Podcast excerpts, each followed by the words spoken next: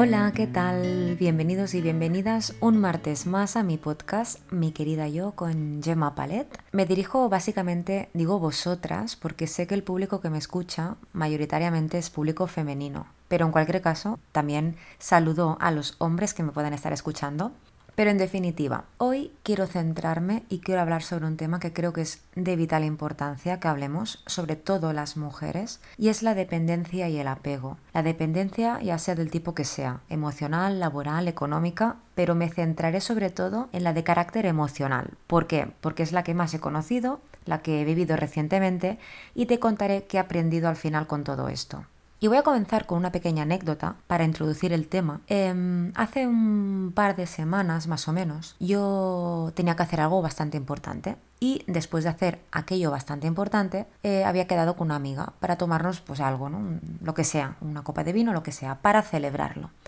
Entonces yo acudí a ese sitio, hice aquello tan importante que tenía que hacer que no voy a contar porque es bastante personal y bueno, forma parte de mi privacidad muy privada. Entonces, sabéis que aquí soy muy honesta y muy transparente, pero sí que hay ciertos temas pues que los conoce mm, la gente que me conoce mucho, mucho, mucho. Total, que hice aquello y digo, vale, ahora he quedado con mi amiga y mi amiga no se encontraba bien, ¿vale? No se encontraba bien, no podía quedar. Y yo, claro, me quedé así como en blanco diciendo, jo, tenía que quedar con ella, quería celebrar algo a su lado y pasar un buen rato. ¿Y qué hice? Me fui igualmente a una terraza, me pedí una copa de vino, me senté, me la tomé, estuve hablando con mi hermana por teléfono y disfruté ese rato. La Gemma de hace mm, cinco años o incluso de hace un mes atrás no hubiera sido capaz de hacer un acto que parece una chorrada y parece una tontería, que es sentarse en una terraza sola, tomarse una copa de vino sola y disfrutar de ese rato. Era impensable que yo hiciera eso. ¿Y por qué era impensable que hiciera algo que a simple vista parece tan sencillo? Porque tenía muchísima dependencia hacia una persona. Y aparte de eso también porque pensaba, ay, mm, ¿qué va a pensar la gente sobre mí aquí sola en una terraza tomando un vino? Lo típico que nos pasa muchas veces, ¿no? Que el cerebro va por libre y los pensamientos entran eh, de una forma, pues bueno, que te acribillan los pensamientos muchas veces, piensas demasiado y son pensamientos intrusivos que muchísimas mujeres tenemos en nuestra cabeza que a veces no sirven para nada. Pero el tema, la cuestión es que la dependencia hacia algo, hacia alguien, hacia cualquier cosa de vida te limita. Y te limita por completo. Te limita hasta tal punto que te crees incapaz de hacer según qué cosas sola y a veces son cosas muy cotidianas de la vida, pero las hacemos con otra persona. Nos acostumbramos y no digo que sea malo, por ejemplo, hacer pues muchos planes con tu pareja, ir a todos los sitios con tu pareja, no estoy en contra para nada. Lo que sí sucede es que a veces cuando tú te apoyas tanto en alguien, después te cuesta mucho caminar sola. Y eso es algo que creo que no puede pasar, que tú en la vida tienes que aprender a caminar sola, tienes que aprender a construir tu camino y luego decidir si quieres compartir esos momentos, esa vida con otra persona, pero primero construir tu vida sentirte bien y segura contigo misma y luego lo demás ya vendrá. Algunas veces pensamos que nuestra vida será completa cuando encontramos a alguien perfecto en nuestra vida, ¿no? Cuando encuentre la pareja que me complemente en tal aspecto, que hagamos juntos tal cosa, que me quiera de tal forma, que vivamos en una casa mm, de ciertas características, mi vida será completa. Y no, tu vida es incompleta, aunque encuentres aquella persona que creas que tanto te complementa, seguirá siendo incompleta si tú no aprendes a estar sola contigo misma, si tú no aprendes a hacer cosas por ti misma y si tú no aprendes a disfrutar tu vida. Veréis que estoy hablando de este tema de una forma muy personal,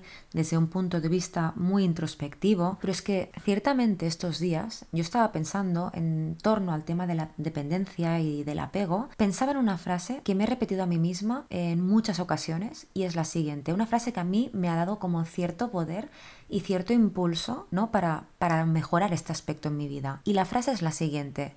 No puedes permitir que tu bienestar o tu felicidad dependan íntegramente de una sola persona y esta frase me hizo boom en el cerebro. Una frase que básicamente significa que tu bienestar, tu, felicidad, tu, tu zen, ¿no? tu paz mental se vean alterados por factores externos y que solamente tú estés bien si, por ejemplo, ¿no? es un ejemplo, estás bien con tu pareja. Si te va mal con tu pareja, tu mundo se derrumba. Y cuidado que no digo en ningún caso que no te afecte el comportamiento de una persona en concreto porque alguien a quien quieres y que actúa de una forma que te hace daño, no sé, otra situación que no sea de pareja, un día estresante en el trabajo que te ha quitado energía, o cualquier otra situación parecida, una discusión, cualquier tema, es normal que nos afecten según qué cosas en la vida. Y es normal que en nuestro día a día hayan cosas que nos perturben, hayan cosas que nos quiten energía, hayan cosas que nos quiten paz mental. Pero lo que no es normal es que toda nuestra estructura como persona y nuestros cimientos se derrumben porque algo o alguien nos falla. Si tú eres una persona muy sentida, una persona altamente sensible, ¿no? Yo me identifico con esta característica,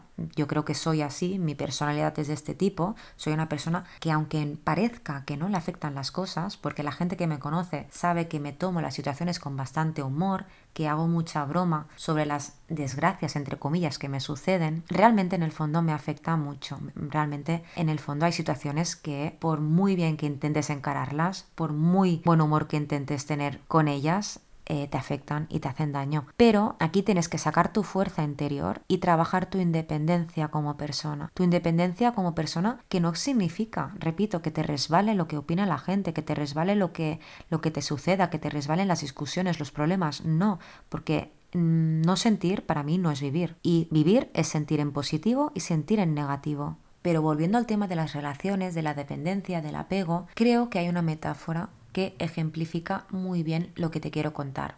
Si tú le das la llave de tu felicidad a otra persona, tú no tendrás la responsabilidad de luchar para sentirte bien, porque eso está en manos de la otra persona pero tampoco tendrás el poder para conseguir estar bien. Y esta metáfora de la llave es algo muy visual y es muy fácil de comprender.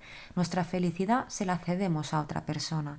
Entonces Él es responsable de hacernos sentir bien, de cuidarnos, de tratarnos bien. Pero cuando esto falla, tú no eres capaz de reconducir la situación, porque no tienes las herramientas necesarias para cuidarte, para amarte a ti misma, para hacerte sentir bien a ti misma. Otro tema es la confianza que tú depositas en alguien o en algo y esta confianza pues se rompe por cualquier motivo, por, mentiras, por problemas, por lo que sea. Y cuando en la vida nos fallan y, la confianza se pierde y esa llave de la felicidad pues mm, la tiran por una cloaca, ¿no? Tú te sientes vacía, sientes un vacío muy grande dentro.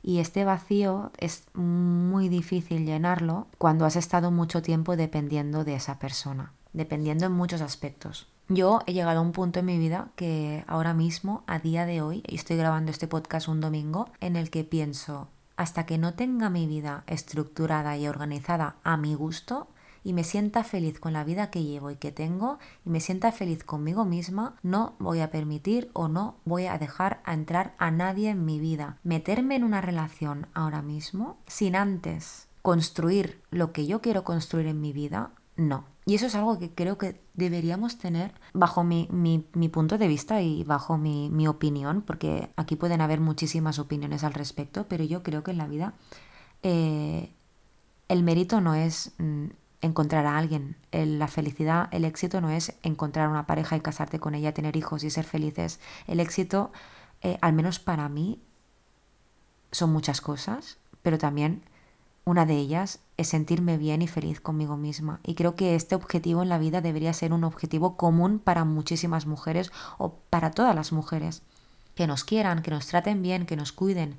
Sí, claro, es muy bonito tener pareja, es muy bonito formar una familia, es muy bonito casarse, es muy bonito construir un hogar, pero también es más bonito aprender a sentirte bien tú, aprender a no necesitar a nadie y que en la vida tu presencia sea más que suficiente y que si alguien aparece sea para complementarla de forma positiva. Yo de hecho, hablando sobre este tema ¿no? y sobre esta cuestión, llevo un tatuaje que llevo desde los 19 mm, años que me hice de forma impulsiva ¿no? con una amiga, recuerdo, y es un tatuaje que en, en, su momento yo escuchaba una canción que me gustaba mucho y que pues eso, ¿no? Escuchas una canción, te enganchas y la escuchas en bucle y te encanta y te encanta y te encanta y me encantó tanto esa canción que me tatué una frase. Y esta frase, que está en inglés, básicamente lo que dice es que en la vida nos tenemos a nosotros mismos. Por aquellos años, ¿no? Te estoy diciendo que tenía 19 años y ahora tengo 28, ya ha llovido muchísimo, pero salí de una relación pues un poco tormentosa, ¿no? Típico, nos pasa a todas. Y entonces yo quería luchar contra esa dependencia con alguien, quería luchar contra el apego, quería volverme fuerte, volverme independiente, ser una mujer que se necesite a ella misma en la vida. Y esta frase viene a decir esto. Literalmente dice, Conduciré sola durante el camino, durante el trayecto, porque al fin y al cabo es a mí misma a quien me tengo en la vida hasta que me muera. Y eso es una frase que parece como muy, oh, qué chunga la frase, o oh, qué tétrica, qué deprimente. Y es, la realidad, es, es que en la vida nos tenemos a nosotros mismos y a nosotras mismas. Y las personas de nuestro entorno, que algunas son maravillosas, otras no tanto, tienen que estar allí porque te aporten cosas positivas, porque te, te aporten ser una mejor versión de ti misma. Porque las personas que te quitan energía, te hacen enfadar, que te sacan de quicio. Esas personas al final no tengas reparo en quitarlas de tu vida y mantén solamente aquellas personas que sí, que puedan haber discusiones y malos momentos con todo el mundo y no siempre vas a estar mm, eh, happy flowers con todo el mundo. No, no, la vida tampoco es así. Pero sí que hay personas que si tú pones una balanza, ¿no? Y, dices, vale, ¿qué me aporta esta persona? Y te aporta más cosas buenas que malas, y bueno, porque esa persona puede tener defectillos y, puede tener cosas, pero hay más buenas que malas, entonces esa persona manténla en tu vida, pero cuando pones una balanza, otro tipo de persona que todo lo que te aporta es negativo o te hace sacar tu peor cara o, o siempre tienes enfrentamientos contra ella y las cosas buenas son muy pocas, entonces la apartas. Y eso también va un poco con el tema de ser más independiente en tu vida, porque por el hecho de tener a muchísimas personas al lado no eres más feliz, ni estás más cuidada, ni eres más respetada. Al contrario, yo creo que los amigos de verdad, claro, esto con los años te das cuenta, cuando tienes 15 años, tienes 15 amigas y todas salís de fiesta y os queréis muchísimo, pero cuando ya tienes casi 30 años, te das cuenta que amigas las cuentas con la palma de la mano y haces así con los dedos, te los miras y dices que me sobran dedos. Porque amigas de verdad que tengo una, dos, personas de confianza puedes tener algunas más, pero amigas de verdad o amigos personas que realmente digas, vale, estoy mal, puedo acudir a ellos, van a compartir mi felicidad, pero también mis malos momentos. Hay muy poca gente. Pero volviendo al tema de la llave, que me encanta esta metáfora, si tú depositas esa felicidad, ese sentimiento de sentirte bien en la vida, en las manos de otra persona, le das todo el poder, todo el poder para hacerte sentir bien y para hacerte sentir mal también. Y a veces para hacerte sentir mal y hundirte incluso, aunque no sea su intención o sí lo sea, porque bueno, hay personas que tienen intenciones buenas, y hay personas que no las tienen, pero tienen el poder. Si tú cedes tu felicidad. Y con esto no quiero decir que seamos desconfiados, que no te abras a nadie, ni que le cuentes tus secretos a nadie.